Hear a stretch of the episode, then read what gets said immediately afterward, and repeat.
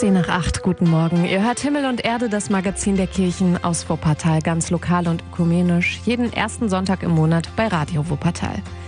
Immer mehr Menschen wenden sich von der evangelischen und katholischen Kirche ab und treten aus. Das ist so ein Trend in Deutschland, der schon seit Jahren anhält. Gemeinden schrumpfen, mit einer Ausnahme. Bei uns hat sich vor Jahren eine katholische Gemeinde neu gegründet. Das ist ziemlich außergewöhnlich. Daran wird jetzt sogar geforscht, zusammen mit dem Zentralkomitee der Deutschen, der Katholiken Deutschlands, dem ZTK und der Theologischen Universitätsfakultäten. Die sind darauf aufmerksam geworden. Die begleiten die Entwicklung jetzt also in der Forschung. Und das tut auch die katholische Citykirche in Wuppertal-Elberfeld. Denn die war von Anfang an mit dabei und ja sozusagen der Geburtshelfer dieser neuen christlichen Gemeinde.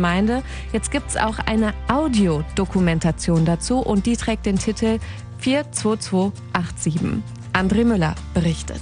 Im Spätsommer und Herbst 2016 erreicht die Flüchtlingsbewegung aus dem Nahen Osten nach Deutschland ihren Höhepunkt. Auch nach Wuppertal kommen zahlreiche Menschen, die vor dem Krieg in Syrien und vor dem IS flüchten.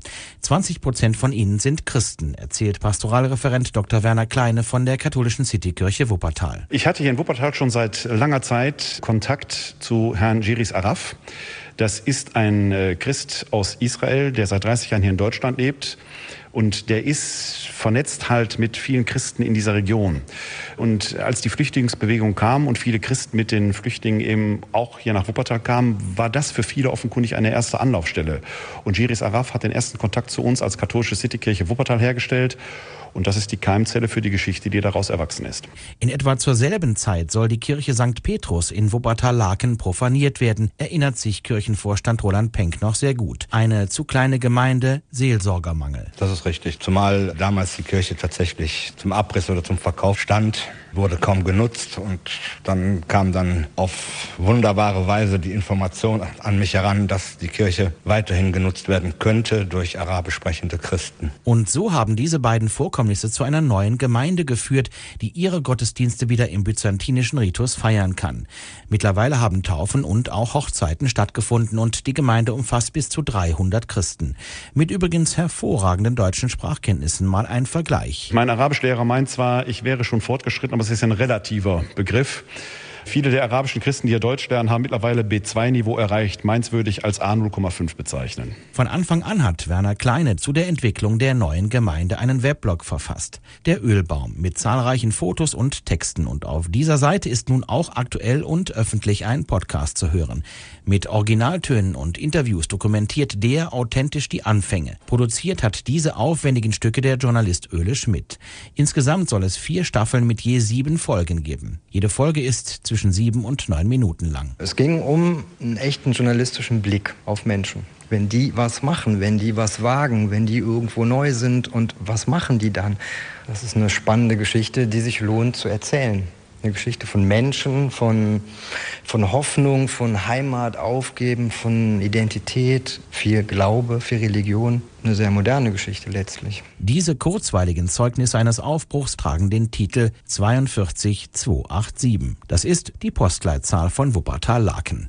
Die Geschichte der arabischsprachigen Christen in Wuppertal, die ist jetzt auch regelmäßig als Podcast zu hören. Gibt jede Woche eine neue Folge, findet ihr auch im Netz unter www.der-ölbaum.de. Hier ist Himmel und Erde bei Radio Wuppertal. Guten Morgen am Sonntag. Ihr hört Himmel und Erde aus Wuppertal, das Magazin der Kirchen. Weihnachtslieder singen im Stadion am Zoo wird es dieses Jahr leider nicht geben. Die Veranstaltung ist abgesagt. Die evangelische und katholische Kirche und die Vereinte Evangelische Mission in Wuppertal hatten sich schon seit anderthalb Jahren darauf vorbereitet, aber die Landesregierung hat Großveranstaltungen bis Ende des Jahres verboten. Und das Weihnachtslieder singen wäre eine Großveranstaltung geworden, sagt Pfarrer Werner Jacken. Wir hatten mit ja, 2.000 bis 3.000 Leuten geplant wären aber auch mit mehr Leuten fertig geworden. Wir hatten eine tolle Begleitung, die große Bläserrunde des DVM Westbund, also wirklich ziemlich viel Pauken und Trompeten. Und Kinderpunsch, Glühwein. Der Oberbürgermeister hätte die Weihnachtsgeschichte gelesen. Das wäre richtig schön und stimmungsvoll geworden. Aber was eben jetzt unter den aktuellen Bedingungen möglich wäre, das reicht den Veranstaltern nicht. Maximal 500 Menschen im Stadion am Zoo und alle mit ganz viel Abstand.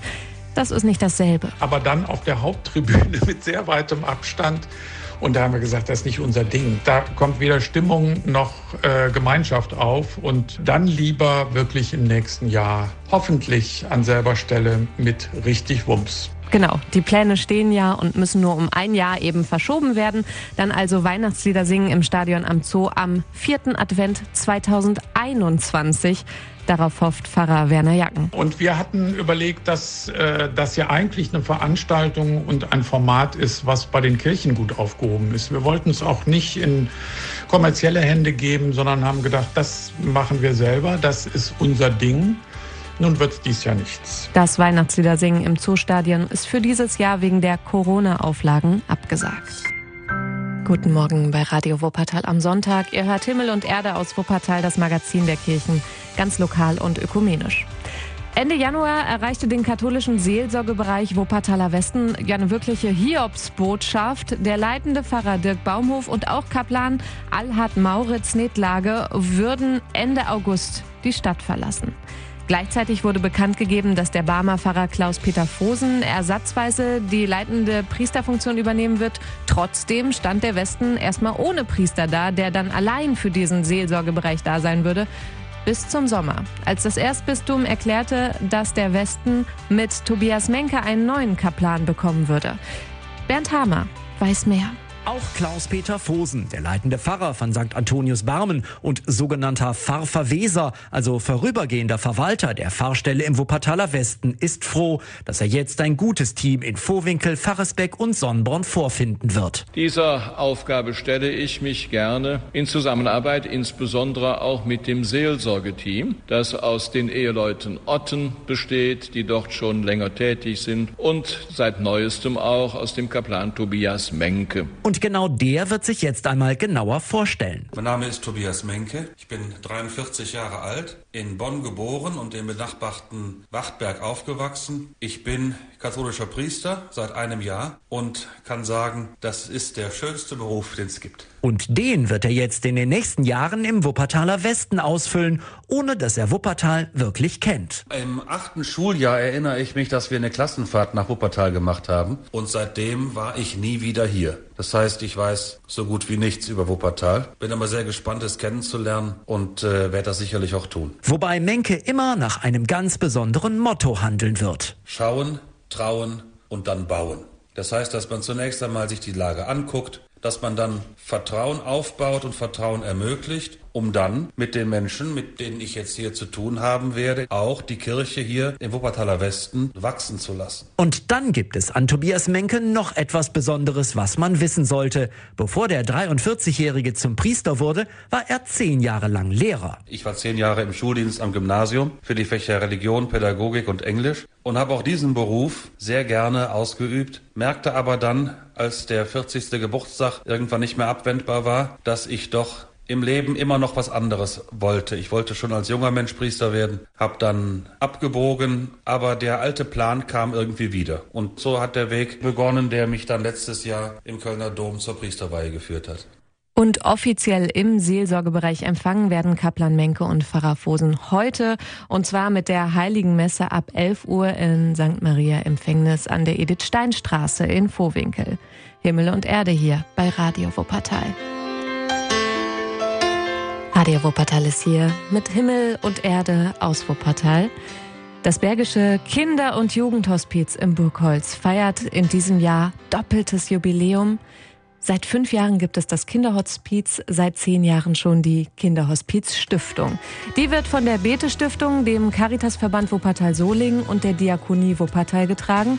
Im Kinder- und Jugendhospiz verbringen Familien Zeit, Familien, die ein lebensverkürzend erkranktes Kind haben. Eltern, Kinder und Geschwister sind da alle zusammen und die verbringen eine möglichst unbeschwerte Zeit miteinander, sagt Bärbel Hoffmann von der Diakonie Wuppertal. Viele Eltern sagen zu denen total gut, dass sie einfach auch mal eine Nacht durchschlafen können, ohne dass sie Sorge haben müssen, was ist jetzt gerade mit meinem Kind.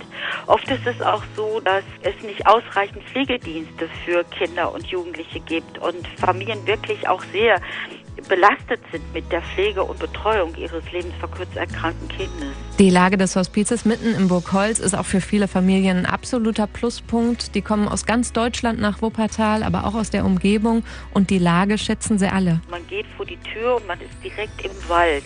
Hat so ganz viel äh, auch von Naherholung. Also die Familien sagen das auch immer, dass man hier ganz viel eigentlich auch draußen sein kann, in der Natur sein kann. Das ist was ganz Wunderbares. Ja, und das tolle Familienteam, das die Familien bei ihrem Aufenthalt da unterstützt. Die Stiftung des Bergischen Kinder- und Jugendhospizes hat vor dem Bau des Hauses schon viele Spenden bekommen. Aber was viele nicht wissen, jedes Jahr aufs Neue ist das Hospiz auf Spenden angewiesen, sagt Bärbel Hoffmann. Die Betreuung der Familien, der Geschwister, der Aufenthalt der Familien ist ja nicht refinanziert, sondern die Pflege der Kinder und Jugendlichen ist finanziert. Dass sie eben gesagt haben, es soll auch weiterhin niemand Geld mit Kinder- und Jugendhospizarbeit verdienen und deshalb äh, sind wir auch weiter auf Spenden angewiesen. Wir brauchen so rund 120.000 Euro im Jahr, um den Betrieb gut aufrechtzuerhalten. Ja, das ist jede Menge Geld, das auch erstmal reinkommen muss. Aber die Betreiber des Hospizes und die Stiftung wissen da auch die Menschen auf ihrer Seite. Weil die einfach sehen, dass es bei den Kindern und Jugendlichen und ihren Familien ankommt. Und ich glaube, jeder von uns kann sich in die Situation hineinversetzen, wie es einer Familie ergeht, deren Kind lebensverkürzend erkrankt ist und dass man da jede Unterstützung gut gebrauchen kann. Deswegen haben viele ganz tolle Ideen und denken sich Aktionen aus, wie Geld zusammenkommt, sammeln in der Firma oder verzichten für eine Spende auf Geburtstagsgeschenke. Aktuell braucht das Hospiz zum Beispiel Geld für Fahrzeuge, mit denen die Kinder und Jugendlichen transportiert werden können und auch Fahrräder sollen gekauft werden. Infos gibt es im Netz auf www.kinderhospiz-burgholz.de. Ihr hört Himmel und Erde aus Wuppertal, das Magazin der Kirchen.